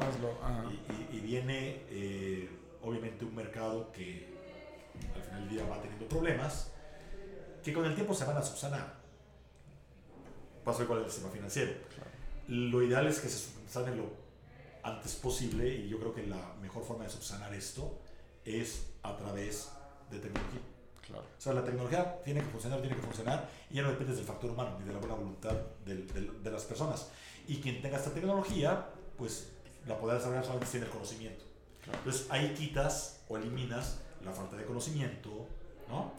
Estos jugadores que no entienden y que, y que bien o malintencionadamente, al final del día pueden crear un perjuicio en un mercado con cierto valor. Entre más lo, sofistiques, más altas hacen las barreras de entrada y obviamente más sólido vas a ser el mercado. Y creo que ese proceso, pues hay que, hay que vivirlo y hay que lograr que sea en el menor tiempo posible. Claro para tener un mercado bien maduro, muy, muy, muy sólido y muy robusto, que entonces ya las transacciones ya sean mucho más transparentes para todo el mundo y que tengas herramientas para saber exactamente qué haces, dónde te metes, qué liquidas y cómo, cómo opera esto. Y que haya más gente dispuesta a entrarle también de, de la otra manera y, a, y, hacerlo todavía más robusto, ¿no? claro, a ver, la, la, demanda es lo que lo va a hacer líquido, pero, pero fíjate que, que, hay mucha demanda ya queriendo irse. Porque porque sí han visto muchos empresarios que sí es mucho más rentable estar en el mercado que como estaban anteriormente. Y, y, obviamente el proceso de transición es un proceso no, no rápido, es un proceso eh, tardado, pero creo que también, aunque le entran, le entran con miedo, como pues, claro. ¿no? Eh, voy, y como, como la primera vez que vas a un trampolín y no sabes nadar, ¿no? Dices, qué, qué, miedo. Pero bueno, ya te aventaste y no sabes nadar y medio pataleas, pero la idea no es que estés así es, insisto, que estés con herramientas robustas que te permitan estar cómodo. Claro. Parte de lo que buscamos nosotros es permitirles o brindarles esa comodidad. Claro. Que además ya no dependen de nosotros, dependen de un sistema que si, si, no, está hecha, si no se bien hecha la contratación, estas reglas matemáticas de la contratación no se pueden poner en un sistema o se van a poner como están contratados, si no amarran perfectamente bien no se puede liquidar. Entonces, la única forma que se logra hacer bien es que esté bien hecho desde el, desde el inicio, que no haya fallas. Y eso va a poner muy cómodo al, al, al, al, empresario final o al usuario final, porque entonces al poder liquidar su contrato sabe que todo lo de atrás está bien hecho. Claro. Y tiene su control, porque con un botón, por ejemplo, ¿no? Va a poder, va, como cuando tú pides tu, tu, tu, tu una transferencia del banco, ya con un botón ya haces la transferencia. ¿Qué hay atrás? Pues no sé, pero funciona perfectamente bien y hay una regulación que permite que esto opere bien. Un, poco lo mismo, ¿no? Sería, sería el civil y, y, y, creo que sirve esto hasta un poquito para hacer la comparación con el sistema financiero, que prácticamente... Y, y, y tus clientes, eh, tal vez no quiénes son, pero me imagino son empresas grandes, son las OEM, son, son las Tier 1, las Tier 2 en, en, cuestión de la industria, o, o, o, quiénes están siendo tus clientes hoy? Yo los partiría en, en, tres prácticamente. Los, los, eh, un, un, una modalidad de clientes son los participantes del mercado. Estas empresas que participan en el mercado eléctrico, los generadores que generan energía, los suministradores que, que compran energía para suministrar, esos y los comercializadores. Ellos son clientes nuestros tanto en software como en, como en consultoría para efecto de, de conocimiento estratégico y operativo. También son nuestros clientes en algunos casos para temas de trading, nos piden hacer trading de, de, operaciones que ellos tienen. Obviamente cuidando que no tengamos conflicto de intereses con ninguna otra parte que estamos haciendo en una negociación. Eh, ese es un universo. Otro, otro universo son los desarrolladores, los fondos. Es decir, el inversionista que quiere entrarle, ahorita eh, tú comentabas de aquellos que desarrollaron grandes eh, o, o, quisieron invertir en grandes eh, extensiones de tierra en miras a invertir en generación solar, por ejemplo. Pues bueno, yo voy a invertir y yo decía, bueno, pues sí, pero depende cómo esté el precio en, en qué parte de México, cuál es la parte estratégica. Entonces, oye, pues requiero que me apoyes en entender qué, cómo va a ser el precio de los siguientes 15 años para que sepa si lento o no lento. ¿No? Y que me digas qué tanta capacidad tengo de desarrollo y qué tengo que hacer para poder uh, hacer esto posible. Ellos no son participantes, pero digamos que son inversionistas que quieren invertir en el sector para tener un surplus también, claro. ¿vale? Principalmente en desarrollo de centrales eléctricas. Es, es, es lo principal que, que, les interesa. Y el tercer universo son prácticamente los usuarios finales, esos, esos industriales, que es, es también muy interesante porque tenemos prácticamente hoy como clientes a, te diría que a tres de las 10 empresas que más consumen en México. Ok. Eh, y tenemos clientes chiquitos. Es decir, eh, sin entrar en más complejidades, una regla ¿no? de, de, dedo es cualquier cliente que tenga una demanda de energía mayor a un megawatt puede entrar a este mercado, a comprar a través del suministro calificado y volverse un usuario calificado. ¿Un megawatt es lo mismo que un MBA? No, sí. son, son, diferentes cosas. El MBA es, un, es una unidad de, de, de, de, potencia, un megawatt. Tú estás hablando de una subestación, por ejemplo, en este caso. Ajá. Es, es un valor de potencia. Eh, el, el, megawatt es un, es, es un valor de capacidad y el megawatt hora es la energía que se crea cada hora. Ok. ¿Vale? Sí, sí, sí. Entonces, muchas veces alguien tiene una capacidad de un, una demanda de un mega, no es que consuma un megawatt hora. Puede ser que en alguna hora consuma ese megawatt. Okay. Normalmente alguien que tiene una capacidad de un megawatt tiene un consumo, no sé, de 900 kilowatts hora. Y algunas horas de mayor demanda, picos. Pues, exacto, que puede haber un pico, lo, lo, consume. Siempre la demanda va a ser regularmente mayor que el, que el consumo promedio. Claro. Eh, y ahí es el menor, y tenemos clientes que tienen un mega, punto 1.2, 1.3 y tenemos clientes que tienen 80 megas. 80 megas es una locura. Claro, claro. O sea, si tú ves que el sistema consume 38 mil en todo el país, que uno solo tenga 80 de 38 mil, se imagínate que tiene 100 de 38 mil. Porcentualmente es enorme en un país. Tenemos eh, un cliente que tiene 130, otro center que tiene 100. Es decir, cantidades de energía muy grandes, que son consumos en dinero muy grandes. Y, esto también es bien importante porque una otra regla de dedo, para, que te imagines, es un año, y esto es un dato de la industria y es como el ABC, esto es lo más básico. Un año tiene 8.760 horas. 8.760 horas. Entonces tú imagínate que tú tienes un megawatt de demanda. Y pensamos que sea el consumo, un megawatt. Entonces tú, por cada peso que ahorres, con ese megawatt de consumo, por 8.760 horas al año, por cada peso que ahorres, ahorras 8.760 pesos al año. Uh -huh, uh -huh. Ahora, complícalo. Imagínate que tuvieras 100 megas. Por cada peso que ahorres, son 100 megas por 8.760. Claro. Entonces vienen siendo 886 mil de ahorro por cada peso que ahorres. ¿Qué pasa si ahorras 100 pesos? Te ahorras 87 millones de pesos. Claro. Ah, pues está.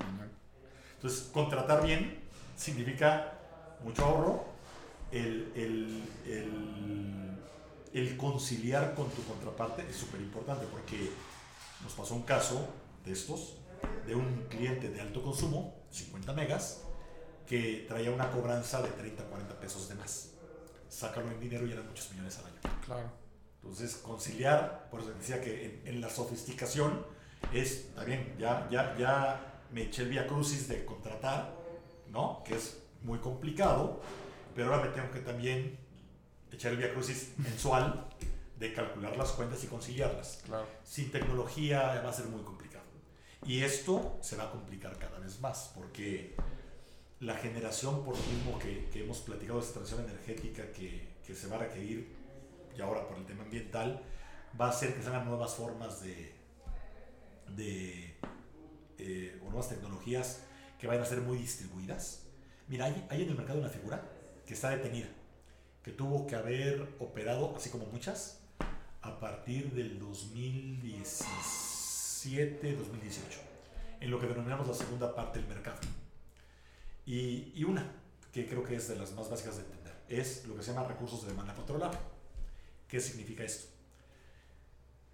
Si hay mayor demanda, los precios de energía van a ser más altos por, porque vas despachando centrales eléctricas por, por eficiencia. Bueno, pues una forma es pagarle más a los generadores, otra cosa, otra, otra forma es pagarle a la demanda por reducir. O sea, yo estoy en, en mi negocio y paro máquinas ese diferencial de ahorro que pudo haber en precio, pues que me lo paguen a mi dinero. Órale. Por bajar demanda. Está padrísimo, ¿no? Sí, sí. ¿Cómo, ¿cómo haces eso tecnológicamente? ¿Cómo lo controlas? ¿Cuánta demanda hay a nivel nacional? Hoy en Estados Unidos, literalmente, y acá empezando algo el año pasado cuando los precios se fueron al cielo, ah, te pagaban por apagar la luz de tu casa. Y te pagaban bastante. O sea, tú ibas a tu casa, apagabas la luz, te veían cuántas horas bajaste tu consumo y te lo pagaban en tu cuenta. Sí, ahí la cosa es saber en qué momento el, el costo de oportunidad a, lo, avisaban los, los, los, los eh, suministradores. Para yo no pagar más. Sí, pero para sacar el incentivo, lo que tienen que saber es en qué momento sí conviene dar el incentivo, ¿no? Antes de. Pero para eso está la tecnología también. Claro. O sea, a la hora que tú la masifiques y la tengas aquí y estés checando, es como la acción, ¿no? Vamos a ver que la acción va a la, va a la alza y vas a decir, ah, mira, ahora si el precio está arriba, vámonos. Oye, ¿y esta tecnología por cuánto tiempo es vigente? ¿O es como las computadoras que pues cada año ya casi hay que, ya, hay que ah. cambiarla, ¿no? O, o, o, o, es, digo, la que está actual muy probablemente lleva años, ¿no? Pero... No, va a haber que... sí perdura. Todos los lenguajes de programación y, y, y, todo el desarrollo tecnológico va, va logrando que sean más eficientes y más sofisticadas cada vez las aplicaciones. Claro. Y, y verlo como tu teléfono. Tú tienes que estar eh, actualizando tu app porque trae nuevas, eh, nuevos, nuevas eh, aplicaciones en la propia, la, la propia aplicación, pero también en muchas ocasiones ya ni siquiera corre con, la, con, con el sistema operativo que, que, se tiene vigente. Entonces se van actualizando los sistemas operativos para hacerlos más eficientes, más compactos, que puedan tener mayores ventajas y que sean más eficientes y todo en cadena se va actualizando. Es decir, tú tienes que ir actualizando el software porque van a haber cosas que puedes hacer que hoy en día no puedes hacer, ¿no? Va a haber tecnología que te permita hacerlas, van a haber nuevos requerimientos. Sí, la misma industria 4.0, ¿no? Entonces hay muchísimas cosas. Yo, yo creo que estamos en la punta del iceberg en tecnología en cualquier, en, en, en, cualquier sentido. El sistema financiero vienen unos cambios increíbles. Y yo creo que tecnológicamente vas a tener que acortar los tiempos de, de, de, actualizaciones y de updates para ir logrando avanzar y hacer todo lo que tú desarrolles más fácil ¿no? y más intuitivo para el usuario final y también que sea mucho más, con, mucho más fácil y no sea tan complicado de hacer las operaciones y que todo lo puedan hacer directamente, todo lo que vaya a hacer, todas las nuevas tecnologías que vayan a tener que operar en cualquier mercado, incluido el mercado eléctrico, que las, vayas las puedas incorporar y que sean fáciles de entender y fáciles de manejar para que creen una utilidad para nosotros. Creo que si no hay utilidad de por medio y utilidad traducida a dinero, no funciona. Claro. En el sistema eléctrico. Creo que hay otro tipo de aplicaciones que tienen otro, otro, otro sentido. Claro.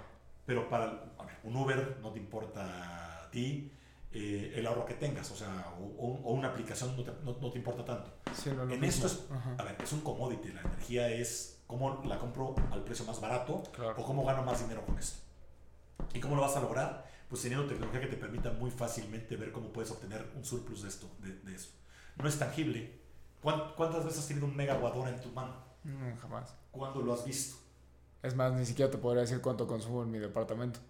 O sea, llega, lo pago y listo. No, la verdad nunca...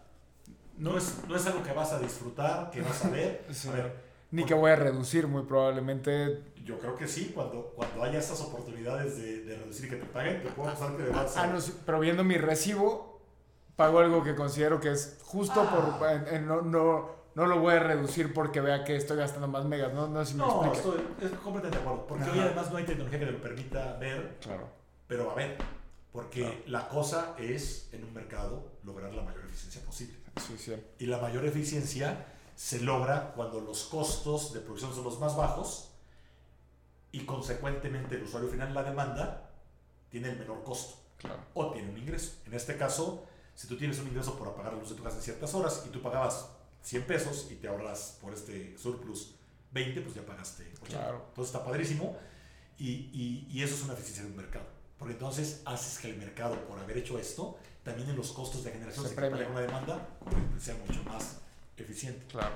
Tecnológicamente yo creo que hay un gran desarrollo y, y nosotros particularmente, eh, mucho del software que estamos desarrollando es buscando que todo esto se haga acá. Buenísimo. Sí. Buenísimo, Sí, sí. Pepe. Vamos dándole, dándole el cierre a la, a la entrevista, así que estás bien ocupado. Este, pero te agradecemos mucho.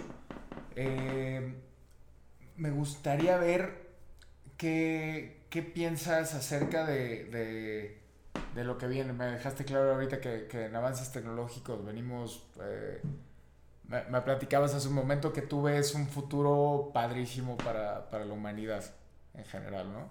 Cuando vemos guerra, vemos problemas de cadenas de suministro, vemos intereses.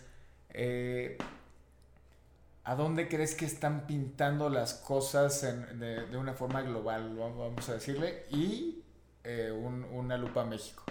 Sí, yo, yo voy a apuntar todo prácticamente al, al- al- a mi visión global porque al final del día México va a tener que seguir muchas de las líneas que siguen todos los países del, del planeta.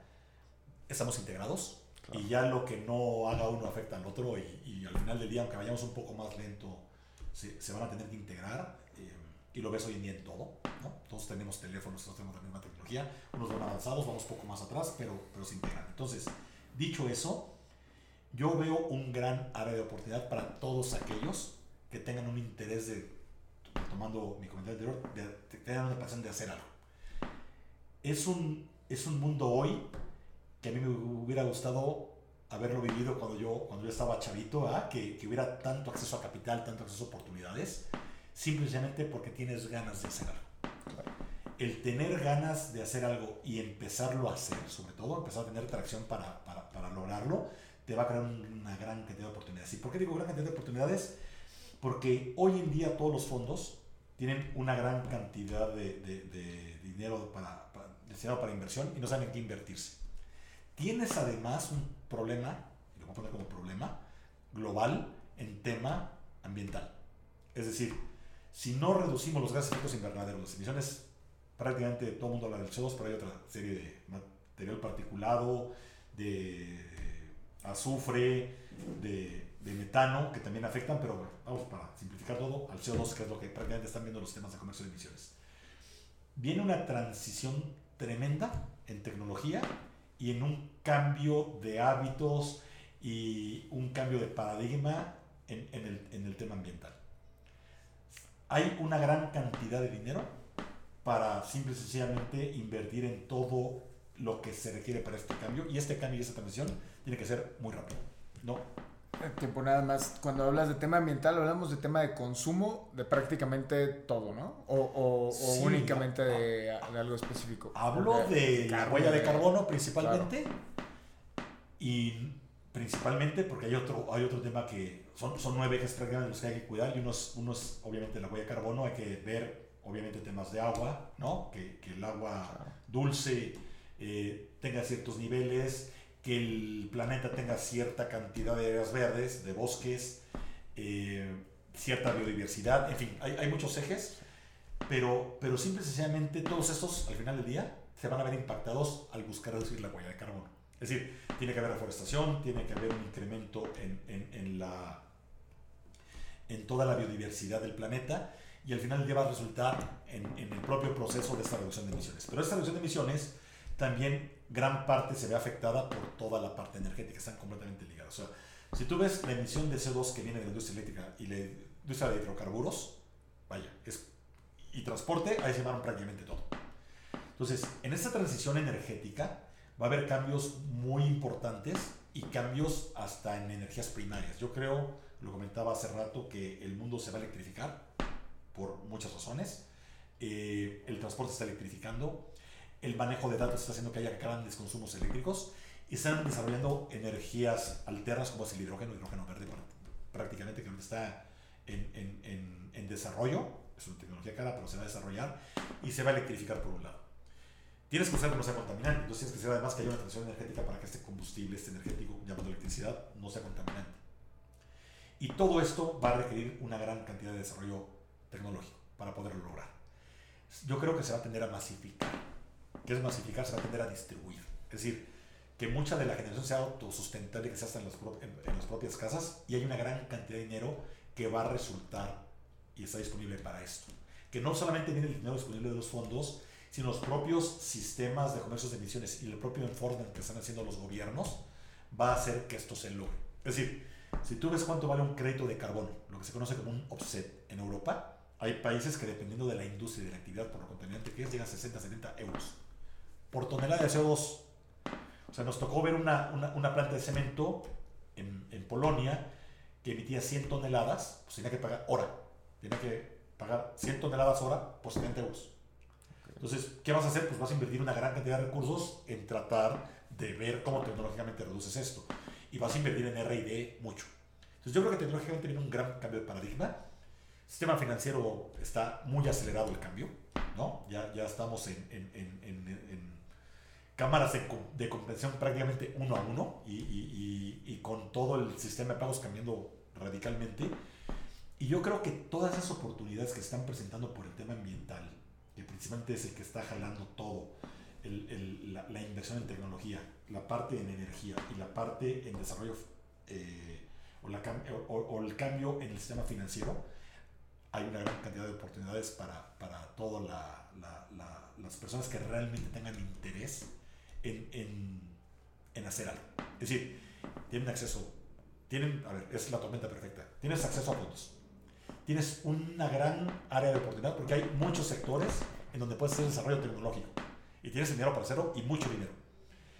Y todo el mundo lo va a soltar a quien realmente tenga un proyecto que valga la pena y que sea serio. Y tienes además un cambio de paradigma que viene en un periodo corto muy en un, en un, en un periodo de tiempo muy corto. Yo no veo que sean más de 7 años, de hecho, pues, digamos que acaban de anunciar ahorita en muchos países los famosos 7 años. Yo lo vengo diciendo desde hace varios, varios meses atrás, casi un año atrás. Y en esos seis años, imagínate, tiene que haber un cambio total.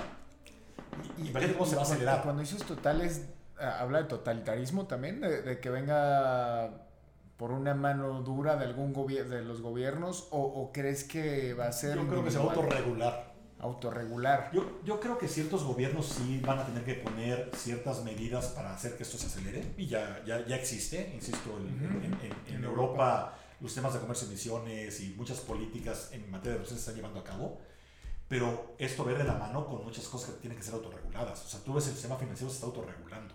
Claro. Yo creo que el sistema energético va a tener muchas partes, o en muchos sectores se va a autorregular también prácticamente. O sea, va a estar regulado en ciertos sectores, pero a ver si yo soy autosuficiente en mi generación interna y no estoy conectado a la red porque tengo tecnología, pues yo me autorregulo, ¿qué hago? Claro. O si yo le vendo al vecino, igual puedo autorregular, que yo le pueda vender a los vecinos mis excedentes en un, en un microgrid. O sea, va, va, va, a haber una gran cantidad de, de, de oportunidades de, de, desarrollo tecnológico, insisto, y de, y de comercio, que la verdad es que yo lo veo padrísimo. O sea, yo creo que quien quiera estar metido en esto y realmente lo quiera hacer, vienen 7, 10 años que viene un cambio de era, y yo creo que vienen muy intensos y muy retadores y muy padres. Yo lo veo desde mi punto de vista. Claro, o sea, claro. si a ti te gustan los retos, yo creo que estás en el momento ideal para entrarle a algo. Y entrarle a algo con convencimiento. Y yo creo y estoy convencido que, nuevamente digo, si tienes pasión por hacerlo, estás en el mejor momento para lograrlo. Hay mucha gente pesimista que dice que ahora está todo muy difícil, muy competido. Pues está competido lo tradicional. Claro. ¿No? O sea, si yo quisiera poner una agencia de coches o una gasolinería, bueno, van a empezar a desaparecer para empezar. Pero viene un cambio de paradigma. Y un cambio de paradigma lleva una gran oportunidad. Obviamente es un gran reto. Claro. Yo creo que vale la pena agrandarse el reto, no achicarse. Claro. Yo, yo, yo realmente eh, me gustaría esto que está pasando vivir los siguientes 50 años. O sea, creo que viene un cambio que va a hacer que sea un proceso de aprendizaje continuo y de desarrollo y de aporte para todo el que quiera tomar el reto. No lo vean como dinero, el dinero vendrá obviamente de todo lo que hagan y, de todo lo que desarrollen. Yo creo que la satisfacción que les va a dejar, la pasión que les, por, la pasión que le van a poner en, hacer este tipo de cosas, va a ser fenomenal. Es un proyecto de vida, prácticamente. Es un proyecto de vida que estás en el mejor momento para que nazca. Es, yo, yo lo equiparo tal vez cuando pasó la Segunda Guerra Mundial que todo quedó destruido, que había que construir y construir y construir y construir. Y si te das cuenta, esa generación, quienes entraron a reconstruir, son gente, la famosa, la famosa generación de acero, gente fenomenal, ¿no? Que sentaron las bases. Yo creo que viene ahora, afortunadamente no por una guerra, sino por un cambio tecnológico, viene eh, un reto, bueno, un cambio tecnológico y una necesidad de cambiar también por un tema ambiental, ¿no? Y que no colapse el planeta. Pero yo creo que al final del día las circunstancias se están prestando para un cambio de era y es como llegar a construir, construir, construir y construir. Parece que la humanidad está volviendo a tocar un fondo, ¿no? Sí, y, y, pero ¿sabes qué es lo interesante? Que, que, si no salimos, si no salimos de ese fondo para arriba, ya, ya no hay para abajo, ya es... Ya es el último fondo. Es el último fondo. Entonces, creo que todos los que querramos entrarle a esto, tenemos una época adelante y por venir súper interesante, súper y, y, muy padre. Y, y, yo creo que quiero dejar el mensaje de corazón que ojalá y todo el mundo se sume al esfuerzo. Claro.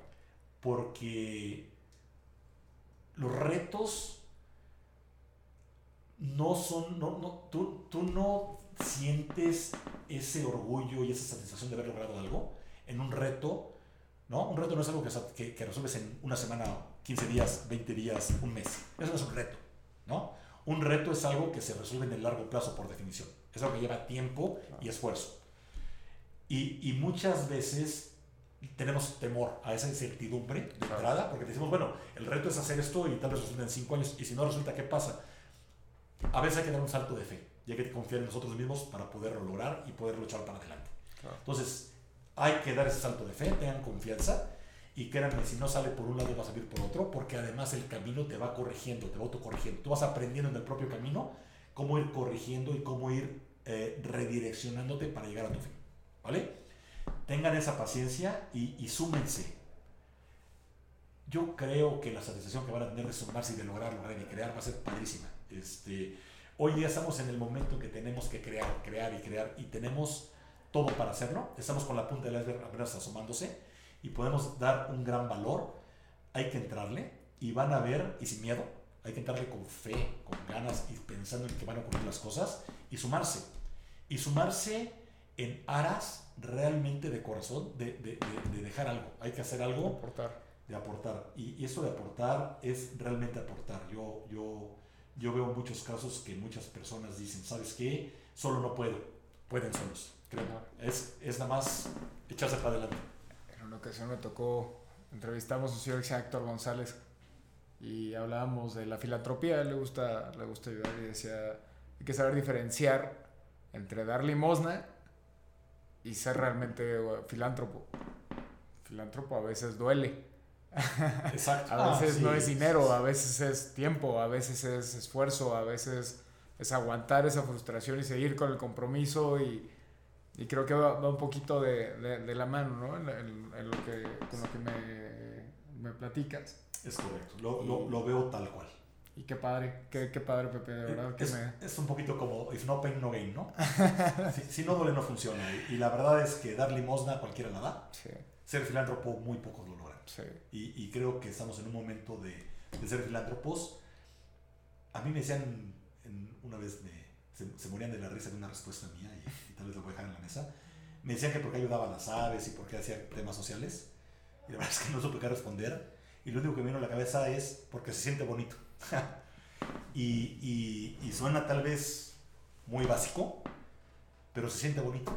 En la realidad.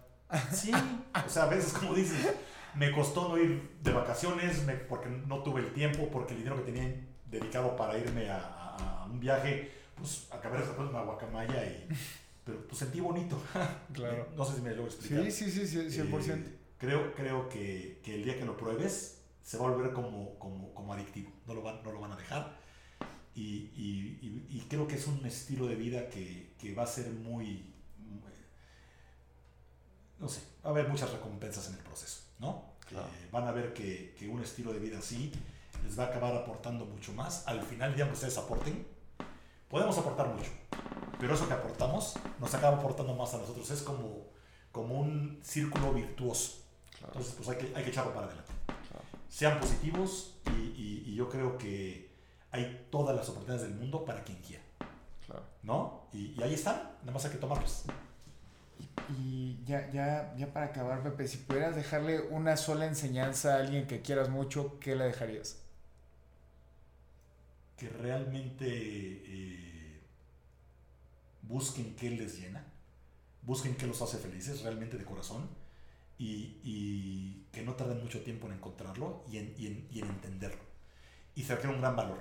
Entonces mi, mi, mi gran mensaje es tengan valor para hacer lo que quieren hacer aviéntense, tengan fe. En las escuelas nos enseñan a hacer el perfecto plan de negocios para que todo salga perfecto. La realidad es que muchas de las eh, empresas, y no lo empresas como una empresa particular, sino cualquier proyecto que ustedes quieran desarrollar, requiere un gran salto de fe. Y hay que vivir con esa fe y háganlo. Pero sobre todo que les llene, que, que, los, que los satisfaga, que sientan, se sientan vivos hay una estadística que dice que prácticamente solamente el 5 o 6%, si no es poco más o menos de eso, más bien menos de eso, se sienten vivos, que son los que mueven realmente el mundo, ¿no? Claro que tal vez son 3. Se sienten eh, vivos. Sean del, sean del 5, sean del 3, olvídense del 95. Si, si el 95 nos volvemos del 5, creo que entre todos, fíjate el círculo virtuoso hablando de esto, imagínate una sociedad que está completamente plena por lo que hace. ¿no? Yo, yo, yo veo gente, Dine Schneider, que era un gran investment banker en Suiza y que ahora está salvando leones en África. Dejó una gran carrera y una gran trayectoria por eso salvar leones y hienas y, ahí en África y esa es una gran labor social. El cuate es el más feliz del mundo porque está haciendo lo que quiere y dio un salto de fe. Cada quien sabe qué le llena, cada quien sabe qué le apasiona. Y esto no lo tomen como un discurso, yo me tardé veintitantos años en entender, ¿no? Claro. Yo sí puedo dejar algo, es no se tarden veintitantos años. Háganlo, ¿no? Eh, soy muy afortunado porque aunque me tardé veintitantos años, lo hice. Claro. Yo, yo no me imagino no haberlo hecho. Entonces, háganlo. Eh, den ese salto de fe. Las cosas ocurren. Hay, hay una mano, como decía Adam Smith en economía, hay una mano invisible que va a hacer que se logre y hay que hacerlo, ¿vale? Y esa mano invisible es el acto de fe. Pepe, tus redes, que, si alguien te quiere escribir, alguien que te haya escuchado, que, que, quiera contactar contigo, ¿dónde te puede contactar? Ah, nos pueden escribir a contacto arroba enegens.com.mx, enegens siendo E-N-E-G-E-N-C. Escribe enegens. Ok. Entonces, contacto arroba enegens.com.mx y cualquier duda que tengan, cualquier comentario, con mucho gusto. Este, Instagram, LinkedIn. Eh, estamos como Enagents en, en, ambos. Eh, en Instagram, creo que no tenemos Instagram. En LinkedIn estamos como Enagents, nos pueden, nos pueden escribir en Enagents, hay una, hay una parte de contacto.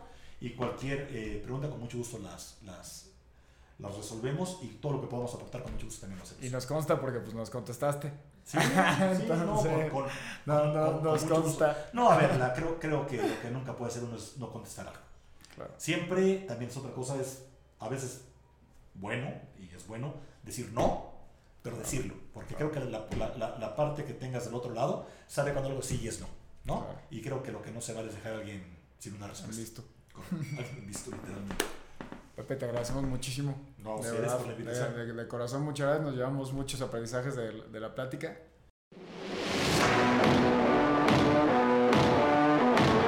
Así concluye un episodio más de Día 1 Capital. Gracias por escucharnos. No olvides seguirnos en nuestras redes sociales.